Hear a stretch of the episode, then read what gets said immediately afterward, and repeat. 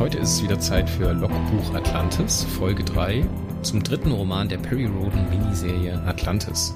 Und das heißt, bei mir zu Gast ist der Autor Sascha Fennemann. Hallo Sascha. Hallo, ich freue mich da zu sein. Hallo. Wir hatten ja in der ersten Folge den Ben Calvin, Harry, in der zweiten Folge die Lucy Good und heute bist du's. Erster Perry Roden Roman, was geht ab? Ja, das ist äh, ziemlich abgefahren. Ich äh, habe da ehrlich gesagt gar nicht so richtig mit gerechnet, dass das irgendwann mal passiert. Ja, aber jetzt äh, ist es doch äh, dazu gekommen und äh, ich könnte nicht glücklicher sein. Bist du aktiver Perry-Leser und seit wann? Ich bin tatsächlich kein aktiver Perry-Leser, zumindest nicht was Neo oder was die Erstauflage angeht. Ich lese die Miniserien, seitdem sie erscheinen mal mehr, mal weniger intensiv. Ähm, ja, habe ein bisschen auch mit Neo damals angefangen, die ersten Bände zu lesen. Und in der Erstauflage mal zu den Jubiläumsbands schaue ich mal irgendwie rein, aber weil das so viel ist und jede Woche ein Roman rauskommt, beziehungsweise bei Neo ja alle 14 Tage, ähm, ist das einfach irgendwann zu viel. Und ich bin jemand, wenn er eine Serie liest, dann möchte er natürlich gerne da irgendwie am Ball bleiben versuchen, da irgendwie aktuell mitzukommen. Und das ist bei meinem, was ich sonst noch an Lesepensum habe und äh, was sich da so aufhäuft, äh, ähm, komme ich da einfach nicht mit und dann äh, verliere ich da sehr schnell die Motivation wieder. Deswegen sind diese Miniserien für mich total super, weil dann habe ich eine abgeschlossene äh, Geschichte, die ich lesen kann. Und äh, ja, das ist sozusagen mein, ja, das, was ich hauptsächlich von Perry Rowan äh, konsumiere. Aber jetzt nochmal allgemein zu dir. Du bist freischaffender Autor und äh, auch noch berufstätig. Was schreibst du sonst so? Ähm, ich bin tatsächlich im äh, ja, Brotjob, wie man sagt, ähm, Redakteur bei einer lokalen Tageszeitung. Äh, das heißt, ich bin den ganzen Tag damit beschäftigt, äh, ja, die Zeitung voll zu schreiben für den nächsten Tag. Das ähm, ist so, dass ich da einem Reporter-Team bin. Das heißt, ich bin tatsächlich auch derjenige, der rausfährt, wenn irgendwo was ist, wenn Termine anstehen, wenn ich mit Leuten reden muss über bestimmte Dinge ähm, zu Veranstaltungen und ja, was sich an Themen, aktuellen Themen ergibt. Und dann schreibe ich da die Berichte dazu und der, die dann ja schnell dann online erscheinen müssen und dann am nächsten Tag in der Zeitung erscheinen. Ja, das ist das, was ich hauptsächlich beruflich mache. Das mache ich seit ein äh, paar Jahren, aber noch viel länger bin ich tatsächlich ähm, und damit auch schon während des Studiums angefangen, Romanheftautor. Jetzt seit ja, über zehn Jahren, glaube ich schon. Ja. Und dann meistens für Matrax oder schreibst du auch noch andere Serien? Genau, ich habe angefangen damals, da lief die Serie Sternenfaust, auch von Bastei Lübbe, da wo auch Madrax, meine äh, Serie, für die ich hauptsächlich schreibe, ähm, erscheint. Und das war auch eine Science-Fiction-Serie. Und ähm, von daher komme ich so ein bisschen tatsächlich auch von der Science-Fiction-Schiene und ähm, ja, bin dann irgendwann bei Madrex mit eingestiegen und quasi da bis heute äh, aktiv. Das ist eine Frage, die habe ich auch schon Lucy gut gestellt und du hast den Podcast ja auch gehört, hast du im Vorgespräch erzählt.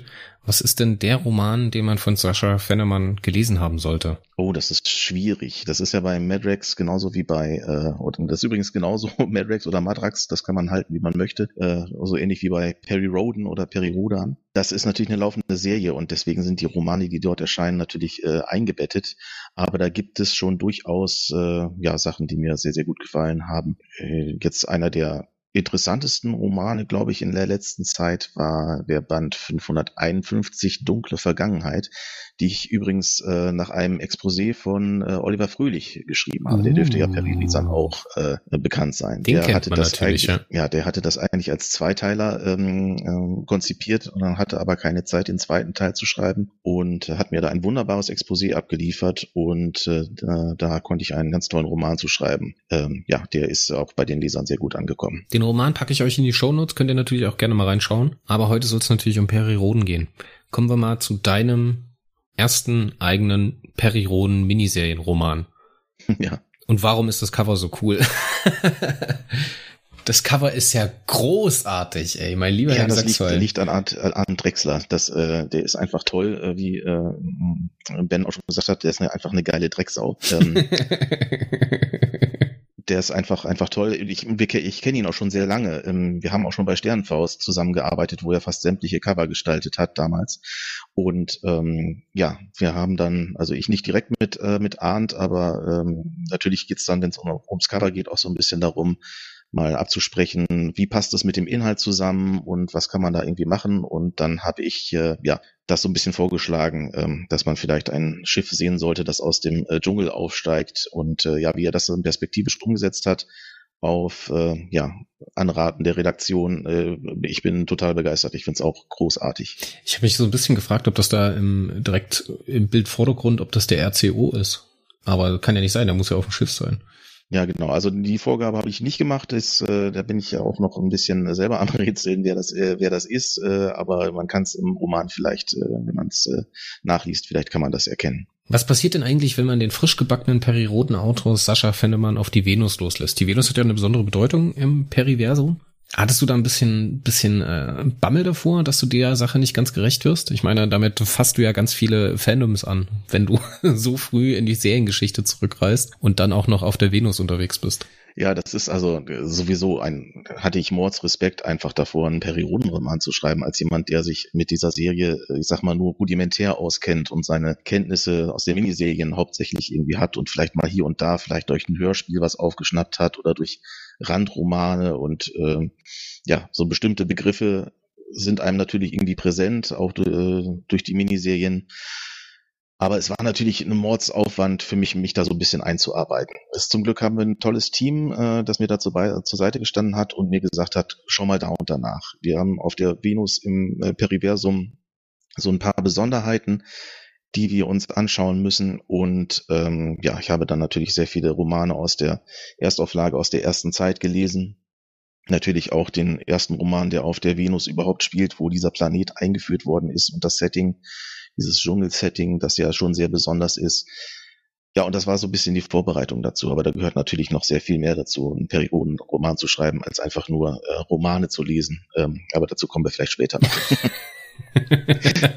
ich will das auch gar nicht so weit auswälzen ne, mit der Venus, aber ich muss mir das immer so ein bisschen visualisieren in meinem Kopf. Ich meine, du hast ja an sich mit Periroden, du hast ja gerade eben selber gesagt, du bist selber nicht äh, äh, kein Stammleser, du bist äh, Autor für Matrax und kennst wahrscheinlich den Ben darüber, aber wie hat dich denn der Ruf zu den Sternen ereilt? Äh, ja, ganz äh, unspektakulär eigentlich auch per E-Mail. Also so wie Tanja das auch schon erzählt hat, äh, wie es bei ihr gelaufen ist. Ich habe von äh, Ben eine Mail bekommen im vergangenen Herbst, wo drin stand, äh, ich bin für die nächste Miniserie verantwortlich und äh, ich hätte dich gerne sozusagen mit dem Team oder das Team hat sich überlegt, ähm, dass du vielleicht da mal mitarbeiten könntest. Und ich bin aus allen Wolken gefallen. Wie gesagt, ich bin, was, was Perry angeht, nur rudimentärer Leser durch die Miniserien gewesen, habe ein paar ähm, Rezensionen geschrieben zu den letzten Miniserien, habe gesagt, was mir gefallen hat, was mir nicht gefallen hat. Ähm, bin da auch durchaus kritisch gewesen und ähm, ja, hätte das nicht erwartet, dass dann sozusagen dann der Ruf kommt, äh, dann versuch's doch selber mal und mach's besser, so nach dem Motto. Nein, aber ähm, wie gesagt, ich fand das äh, war wirklich baff an der Stelle und äh, habe erstmal nachgefragt, äh, bist du dir sicher, bist du das wirklich? ähm, weißt du, äh, du kennst ja meinen Hintergrund und ähm, aber er hat gesagt, nein, ich, äh, ich glaube, das wäre was für dich und äh, das traue ich dir zu. Und als ich dann tatsächlich auch das Exposé gesehen habe und gesehen habe, es geht äh, auf die Venus und wir haben da so einen, ich sag mal, in Anführungsstrichen klassischen äh, Abenteuerroman, der jetzt keine große Raumschlacht irgendwie umfasst oder äh, riesig große Voraussetzungen äh, mit sich bringt, äh, wo ich wirklich in die Tiefen des Periversums einsteigen müsste, ähm, dann war das für mich schon äh, ja ein, ein, gutes Zeichen dafür, dass ich gedacht habe, okay, das kannst du möglicherweise leisten und äh, wie gesagt, als als äh, Fantasy oder Science-Fiction Heftromanautor in Deutschland ein Periode anschreiben zu können, egal ob in der äh, Miniserie Erstauflage oder Neo oder sonst irgendwas, in jeder Inkarnation ist das natürlich ne, was ganz Besonderes und dann konnte ich natürlich nicht nein sagen. Und dann geht's ja weiter, da kriegst du ja irgendwann gesagt, okay, du bist für Band 3 verantwortlich, hier ist dein Exposé, was hältst du davon? Oder warst du auch wie Tanja unterwegs, dass du halt deine eigenen in Anführungszeichen Vorgaben gemacht hast? Ich will's eher locker, ich will's eher fest fest haben. Wie kann ich mir das bei dir vorstellen? Genau, bei mir war es äh, genau andersrum. Ich habe gesagt äh, zu Ben, du, ich habe keine Ahnung, das ist deine Geschichte, das ist äh, deine Miniserie, ähm, gib mir bitte ein sehr festes Exposé. Also schreib mir schon mal äh, bestimmte Sachen und bestimmte Szenen äh, durchaus äh, sehr genau vor. Wie ich sie dann ausgestalte, klar, das ist dann natürlich äh, so wie mir überlassen und so habe ich das auch gehandhabt. Aber ich wollte natürlich schon genau wissen, was ist an dieser Szene wichtig und äh, wie soll ich da möglicherweise rangehen? Was ist hier das Wichtigste? Wichtigste aus dieser Szene. Und äh, Ben hat ein sehr ausführliches Exposé geschrieben, äh, mir zur Verfügung gestellt und auch gesagt, das und das ist in dieser Szene besonders wichtig. Achte mal darauf. Ähm, dass, äh, dass äh, andere Aspekte sind dann eher Randaspekte, die du äh, nebenbei behandeln kannst, aber die natürlich auch dafür wichtig sind, um irgendwie das Setting klar zu machen oder um eine bestimmte Stimmung zu erzeugen. Also äh, wir haben da wirklich sehr eng zusammengearbeitet äh, und er hat mir da äh, gute Vorgaben gemacht. Natürlich waren da auch immer noch Lücken drin, äh, wo ich dann nochmal nachfragen musste, äh, wie ist das und das zu verstehen oder äh, genau, ist, ist das und das im Periversum überhaupt möglich? und ähm, da haben wir dann natürlich dann ähm, immer wieder in äh, Kontakt gestanden und haben uns äh, abgesprochen. Aber ansonsten war es wirklich auch ein äh, tolles und auch ein sehr, sehr vollgepacktes Exposé, das kann ich sagen. Ähm, vielleicht liest man das dem Roman auch an, da passiert ständig was und ähm, an allen Ecken und Kanten geht's da voran und ähm, gibt im Grunde genommen nur wenige ruhige Momente, ähm, die dann natürlich aber auch äh, notwendig sind, damit man ein bisschen Atem holen kann. Ähm, aber toll, also wie gesagt, ich habe mich sehr gefreut, als ich dieses Exposé gesehen habe und äh, dachte, ja, toll, das darfst du machen. das ist mir beim Lesen auch aufgefallen. Also ich habe mir so am Anfang gedacht, wie sie dann halt äh, aus dem Erdorbit abheben und Richtung Venus fliehen, mehr oder weniger. Dann hatten wir ja auch noch diese Han Solo-eske Versteckspiel mit der Lekadisk. Also da war extrem viel los, da hast du absolut recht, das äh, habe ich auch so wahrgenommen und ich habe mir halt am Anfang so die Frage gestellt, okay, wie zur Hölle will der das auf 60 Seiten runterrattern, ne? damit das halt nicht abgehetzt wirkt und chaotisch wirkt, ne? aber die, die äh, Handlungsportion, gerade auch auf der Nordfestung, auf der Venus von Sicho Dorpsteiger, wie sie da unterwegs ist, war schon wirklich schön sehr kompakt und auch in einem verträglichen Maß. So, natürlich. Ähm, jetzt kommen wir auch wieder zu einer Frage oder kommen wir später zu einer Frage, die du dann auch beim Roman äh, bei der von der PORC vom Periroden Online Community beantwortet hast mit der Technik. Aber jetzt lass uns mal von vorne anfangen. Ja. Du hattest als Charaktere dabei Periroden selber, Sicho Dorfsteiger, ja. Casey und Rowena. Wie hast du dich auf ja. die eingelassen? Wie hast du die impulsiv gefunden? Also ich habe natürlich äh, mir die äh, vorherigen Romane durchgelesen und auch so ein bisschen wie die äh, Kolleginnen und Kollegen, die jetzt angelegt haben in den ersten beiden Bänden, um mal so einen Eindruck zu bekommen. Also äh, die sind natürlich, die Romane sind alle so parallel entstanden, so die ersten, ja, drei, vier kann man schon so sagen und ähm, habe dann vorab dann schon auch Szenen bekommen, wo äh, Ben beispielsweise mit den neuen Figuren mal gearbeitet hat. Also wer Perry ist und wer Sicho ist, äh, da gibt's natürlich Datenblätter, die mir zur Verfügung stehen, aber ich habe natürlich auch ein gewisses Lesergefühl dadurch, dass ich diese Figuren schon mal irgendwie gelesen habe. Darauf habe ich mich dann hauptsächlich verlassen und dann geschaut, was kann ich noch möglicherweise übernehmen äh, aus den Datenblättern, was ich an Hintergrund noch äh, brauche. Das ist bei den Nebenfiguren natürlich auch so. Auch da gibt es äh, ja solche solche Datenblätter, mit denen wir arbeiten, damit die Figur konsistent bleibt. Aber man bekommt auch schon beim Lesen der ersten beiden Romane, glaube ich, ein ziemlich gutes Gefühl dafür, wie diese Figuren ähm, aussehen und äh, wie sie so handeln und auch, äh, wenn man die weiteren Exposés äh, kennt, wie sie sich so im Laufe der Serie entwickeln. Und da muss man sich dann in seinem Band äh, ja überlegen, wo stehen die Figuren am Anfang des Romans und wo sollen sie am Ende sein, beziehungsweise was brauchen wir für die folgenden Romane und äh, versucht dann diese Entwicklung damit reinzubauen. Ähm, ja, und da sind die Nebenfiguren natürlich, ich sage mal, ein bisschen farbenfroher als möglicherweise Sicho und Perry, die natürlich durch ihre, ja, ich sage ich mal, äh, ja, nicht Beliebigkeit, aber durchaus durch ihre, ja, durch ihren gefestigten Charakter, den man ja schon kennt, über äh, tausende von Romanen teilweise, ähm, ein bisschen festgelegter als jetzt die Nebenfiguren. Deswegen haben mir die natürlich besonders viel Spaß gemacht, um mit denen dann sozusagen zu arbeiten. Mit Rowena hast du ja die Antagonistin mit dabei. Die ist ja durchaus ein bisschen na, shady ne? und ist nicht ganz klar, wie sie jetzt motiviert ist. Und am Ende bekommst du ja einen ganz großen Twist rein. Wie bist du mit ihr warm geworden und warum äh, hat sie dich vielleicht fasziniert? Was kann sie für dich leisten? Ja, sie ist eine sehr interessante Figur, gerade wegen dieser, ich sag mal, Grautöne, die, ähm, äh, die sie so umfasst. Und ähm, ja, ich kannte das natürlich aus dem Exposé. Ich wusste, wohin es mit dieser Figur dann auch geht und ähm, hat darauf dann so ein bisschen hingearbeitet. Viel mehr kann ich dazu eigentlich auch gar nicht sagen, ohne zu, zu spoilern. Ich sag mal so, ähm, es ist natürlich eine interessante Figur, weil sie so bestimmte Blick auf ihre Welt und auf äh, ja auch die Personen hat, mit denen sie so interagiert. Ähm, sie hat ja so bestimmte, sag mal, Tricks und Anwandlungen, wie sie möglicherweise das bekommt, was sie haben möchte. Und ähm, ja, das äh, fand ich sehr äh, interessant, äh, das mal so ein bisschen auszuarbeiten. Nachdem Rowena ja mit dabei gewesen ist, haben wir mit Casey praktisch den kompletten Gegenentwurf. Ne? Eine junge Mutter oder eine werdende Mutter, die halt weiß, dass ihr Kind mehr oder weniger zum Sterben verurteilt ist, wenn sie nichts dagegen tut. Und jetzt kommt äh, Phonoshi die Venus-Robben, die natürlich nicht fehlen dürfen und eigentlich obligatorisch sind für einen Venus-Roman. Ich weiß gar nicht, wo wir sie zuletzt hatten. Stimmt, bei Galactus, äh, Galactus City. City. Ja, genau, ja. genau.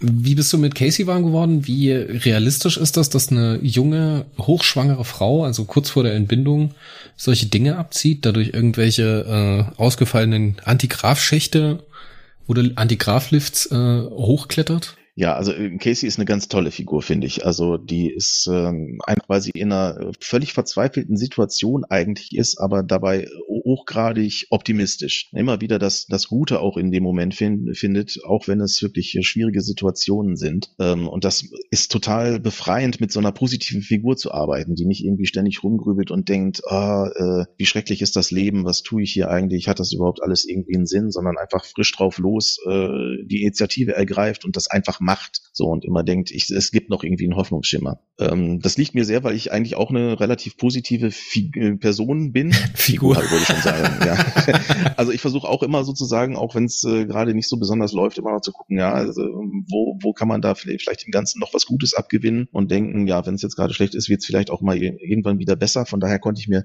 konnte ich mich in die Figur ganz gut äh, einfühlen. Ähm, ja, Unterschied ist natürlich, äh, ich bin keine Frau und ich bin auch nicht schwanger. Also das kann ich mir wirklich schwierig vorstellen, wirklich in der Situation zu sein. Ich habe es allerdings probiert und ähm, schwanger zu werden. Nein, nicht Standardisierung, aber mich da, mich da reinzudenken, wie das möglicherweise ist. Und ähm, habe das mir natürlich auch so ein bisschen abgeguckt bei, äh, bei den Kolleginnen und Kollegen, wie die mit der Figur umgegangen sind. Aber das fand ich, fand ich total schön und es gibt äh, in diesem Roman äh, durchaus Szenen, die auch äh, toll und äh, emotional waren äh, zu schreiben. Da habe ich mich, also wirklich konnte ich mich sehr gut rein, äh, reinversetzen und das sind so auch meine Lieblingsszenen. Ich glaube, meine Lieblingsszenen mit äh, in, dem, in dem Roman sind die mit, mit Casey Casey. Ja, genau. Die Venusrobben hast du angesprochen. Äh, klar, die mussten einfach mit mit rein. Also ich weiß, dass sie äh, zumindest in der äh, Perry-Führungsebene äh, ein bisschen verpönt sind als, als, als Figuren. Ähm, ich finde sie aber total, äh, total essens, total knuffig. Also die Idee fand ich total super, als ich die in den äh, im ersten Venus-Roman, ich glaube Perry, Perry Rodan 6 war das, glaube ich, äh, in der ja, ersten die Nummer, Auflage. Die Nummer 8 ist es, die Nummer 8. Oder die Nummer 8, ja genau. Als sie das erste Mal dann auftauchen, ähm, fand ich das schon sehr, sehr äh, witzig und ich hatte sie tatsächlich zuerst gelesen bei, äh, bei Uschi Sushi bei Susanne Schwarz äh, in Galactus City in ihrer Episode und dachte mir, das ist ja total super, das sind ja total interessante äh, Figuren, mit denen man möglicherweise noch was machen kann. Und äh, ja, dass mein Roman tatsächlich dann auf der Venus spielt und ich äh, mit diesen Wesen dann auch noch wieder in Kontakt komme und äh, sie auch noch eine wichtige äh, ein wichtiges Element der Handlung äh, werden. Das hat Ben toll geregelt und hat mich total gefreut, weil ich finde die finde die sehr schön und sehr, sehr knuffig. Sichu macht den Perry und bricht auf zur Nordfestung zum großen Positronengehirn Habt ihr gut umschifft, dass Perry dem Ding nicht nah genug kommt, dass er, dass sich das Hirn später an Perry erinnert? ich habe erst ja, so gedacht, wie wollen sie das denn jetzt machen, wenn der Perry dahin geht? ja, ja, da hatte, ich glaube, Ben schon doch sehr drauf geachtet. Also der hat das schon alles richtig gut durchkomponiert und äh, geschaut, dass das alles irgendwie äh, zueinander passt. So, das wäre mir zum Beispiel überhaupt nicht aufgefallen. Ich weiß, dass, dass äh, Perry dann später äh, mit ihr Kontakt hat und die ihn möglicherweise dann wiedererkennen könnte.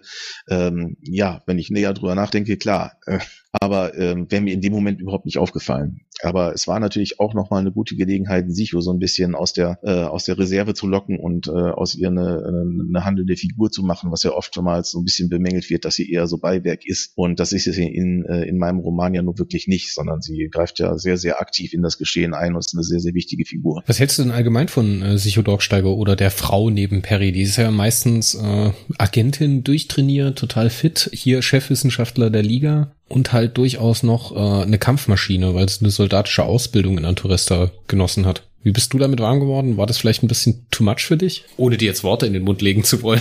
Nein, nein, nein. Also äh, too much ist es nicht. Es ist halt eine Figur, die so definiert ist. Und dann muss ich da als Autor natürlich auch mit, mit umgehen und Wege finden, das äh, zu machen. Wie gesagt, auch da äh, lobe ich wieder die Vorarbeit äh, über, über das Exposé und äh, ähm, ja, der Austausch mit den Kollegen war natürlich auch sehr, sehr wichtig zu schauen, was, was kann sie, was, was, was möchte sie, wie kann sie vorgehen. Ja, das ist so ein bisschen generell die Frage, wie geht man mit äh, in Anführungsstrichen Omnipotenten potenten Figuren um. Und äh, Perry als Sofortumschalter ist da jetzt auch nicht gerade einfach für einen Autoren ähm, zu beschreiben, weil der einfach mal äh, ja sich aus solchen Situationen auch sehr schnell retten kann und äh, ähm, dann auch äh, nicht vergiftet werden kann oder Verletzungen sind nicht ganz so äh, sind nicht ganz so schlimm und ähm, mit so einer, ich sag mal, unverwüstlichen Figur zu arbeiten, ist dann an einigen Stellen schon ein bisschen, bisschen schwierig. Aber da muss man schauen, wo sind die Stärken. Und äh, die Stärken von Sicho ähm, hat äh, auch äh, Ben im Exposé sehr gut rausgearbeitet. Ähm, mit denen konnte ich gut arbeiten und dann haben wir die, glaube ich, ganz gut präsentiert.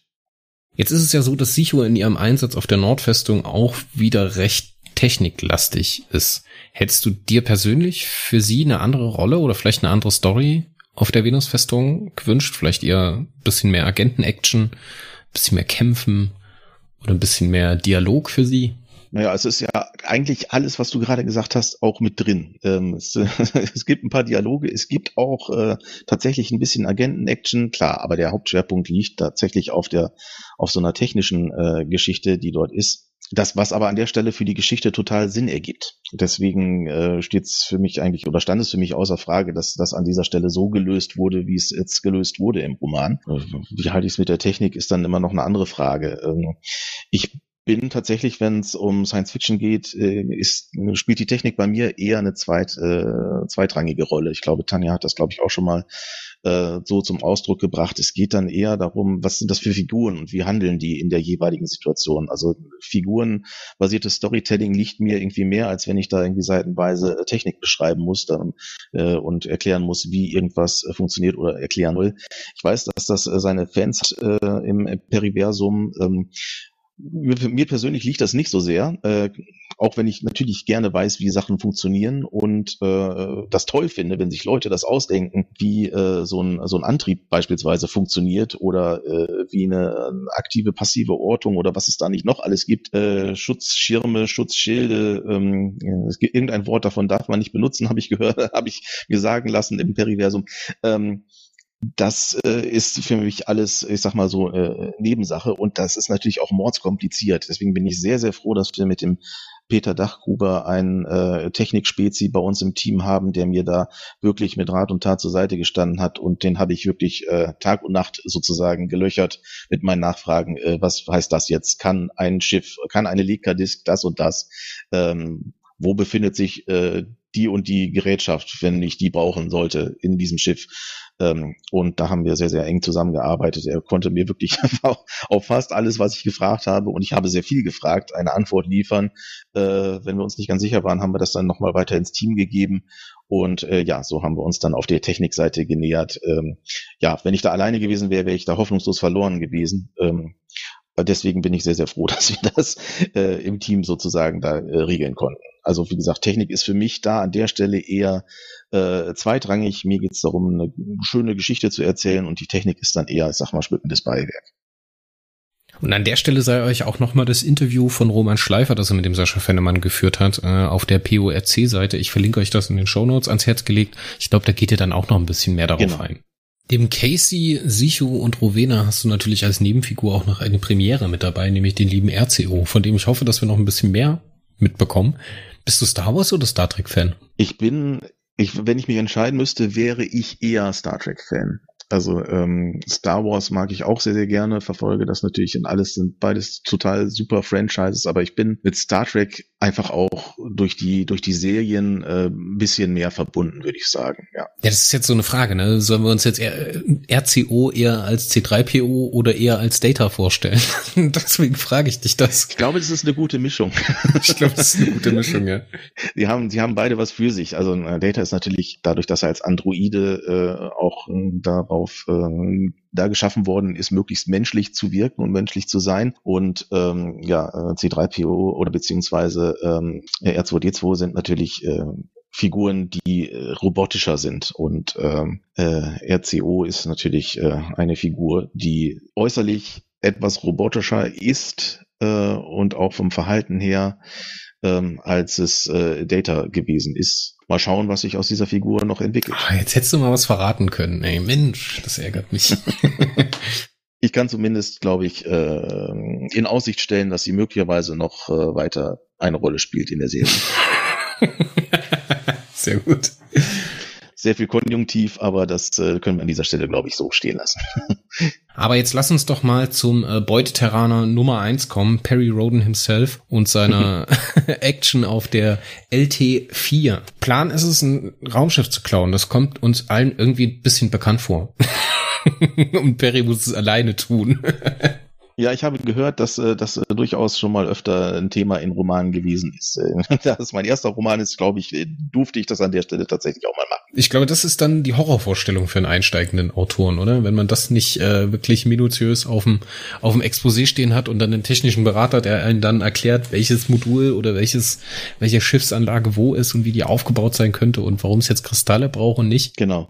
da hast du dich dann durchschiffen lassen von den anderen, habe ich gehört. Ja, richtig, genau. Also das, das waren wirklich äh, so Details, wo ich dann einfach dachte, das kannst du einfach nicht wissen. Also das geht auch einfach nicht. Das kannst du als Laie oder als Perileser, der nicht schon seit Jahrzehnten dabei ist und das schon zigmal erklärt bekommen hat, einfach nicht wissen. Und äh, das war den, äh, das war Ben auch bewusst und das war auch dem Team äh, bewusst. Ähm, und äh, deswegen war es an der Stelle ganz, ganz klar, dass ich mir da Hilfe holen musste. Die habe ich dann auch bekommen. Ja, und dann äh, gibt es natürlich auch, wie gesagt, hier wieder das berühmte Datenblatt, äh, wie äh, dieses Schiff äh, im Inneren aufgebaut ist, wo was sich befindet, äh, was ja auch äh, im Roman durchaus eine Rolle spielt, auf welchem äh, Deck wo was äh, sich zuträgt und ja, die zeitlichen Abläufe, räumlichen Abläufe spielen dann natürlich auch eine Rolle und das war ähm, ja ganz wichtig, dass man das da einigermaßen voreinander hat. Aber wie gesagt, ich hatte da gute eine gute Zusammenarbeit und hatte da gute äh,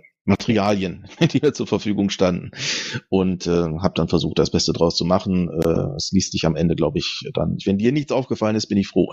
ja, ich bin ja selber einsteigender Leser, ne? also ich habe noch keine 2000 Hefte gelesen. Ich glaube, erst danach darf man sich als äh, Stammleser bezeichnen, habe ich gehört. Ich werde jetzt Oha. immer noch als Neuling beschimpft. oh je, beschimpft ist falsch bezeichnet, ist glaube ich der richtige Begriff jetzt lass mal den Roman so einpacken. Ich denke, wir wollen jetzt nicht äh, endgültig spoilen, was jetzt im Einzelnen passiert. Ich will auch nicht auf die große, große, ähm, auf den großen Reveal eingehen und jetzt hier nicht den Leuten den Roman unterm Hintern wegzuspoilen, weil das kommt ja am Release-Tag hier. Jawohl. Wie geht's denn weiter mit dir und dem Periversum? Was kommt als nächstes? Neo, Erstauflage oder doch wieder Miniserie? Das äh, kann ich dir gar nicht so richtig sagen. Interessant, dass du nicht die Frage stellst, ob noch ein Roman von mir in der Miniserie erscheinen wird, in der laufenden. Ähm, auch dazu könnte ich dir natürlich überhaupt nichts sagen.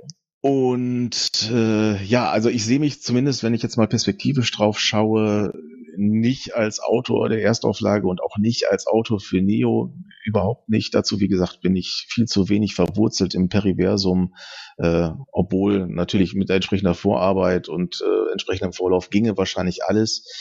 Ähm, falls ich, wenn ich nochmal äh, für Peri äh, aktiv werde, sehe ich mich tatsächlich, äh, wenn ich denn darf und wenn ich soll ähm, und den Lesern das gefallen hat, was sie diesmal von mir gelesen haben, äh, eher wieder bei einer Miniserie oder aber bei sowas wie Galacto City, weil Galacto City, äh, das äh, habe ich jetzt schon in mehreren Interviews und auch in Gesprächen immer wieder äh, betont, fand ich grandios. Finde ich ein ganz tolles Konzept, äh, wirklich personenzentriert, bestimmte Geschichten, auch kürzere Geschichten zu erzählen aus einer bestimmten Epoche in einem ja, abgesteckten Rahmen. Und Galacto City äh, hat mich als Leser wirklich absolut begeistert und, und weggeblasen. Also ich habe diese äh, E-Books mir auch wirklich dann jeweils zum Erscheinungstag runtergeladen und war jedes Mal total fasziniert, was die Autoren sich da ausgedacht hatten. Obwohl das Setting für mich auch neu war. Ich wusste nicht, was Galacto City ist und welche Rolle das im Periversum spielt. Das habe ich mir im Nachhinein erst angelesen und so ein bisschen dann durch die Lektüre rausbekommen. Aber falls da in die Richtung nochmal was geplant ist, ähm, da wäre ich sofort äh, mit dabei, wenn man mich fragt.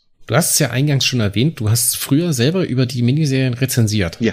Jetzt mal so in der Rückschau auf deinen eigenen Roman. Hast du es besser gemacht als das, was du kritisiert hast? Oder welche Fauxpas sind dir jetzt vielleicht noch aufgefallen?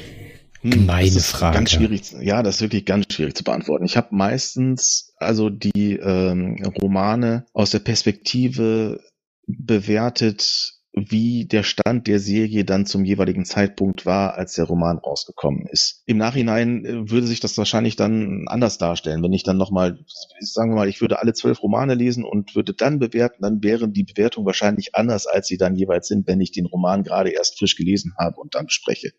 Das ist einfach so. Und ich versuche auch immer relativ fair zu bleiben und nicht zu sagen, das war blöd oder das war kacke und das hat mir nicht gefallen, ähm, sondern auch zu sagen, einfach, das hat entweder nicht meinen Geschmack getroffen. Das gibt es immer. Das gibt's auch bei, äh, habe ich auch schon des Öfteren bei meinen Romanen natürlich erlebt, wo Lisa gesagt hat, nö, das war irgendwie nicht das, was ich erwartet habe und fand ich jetzt nicht so gut.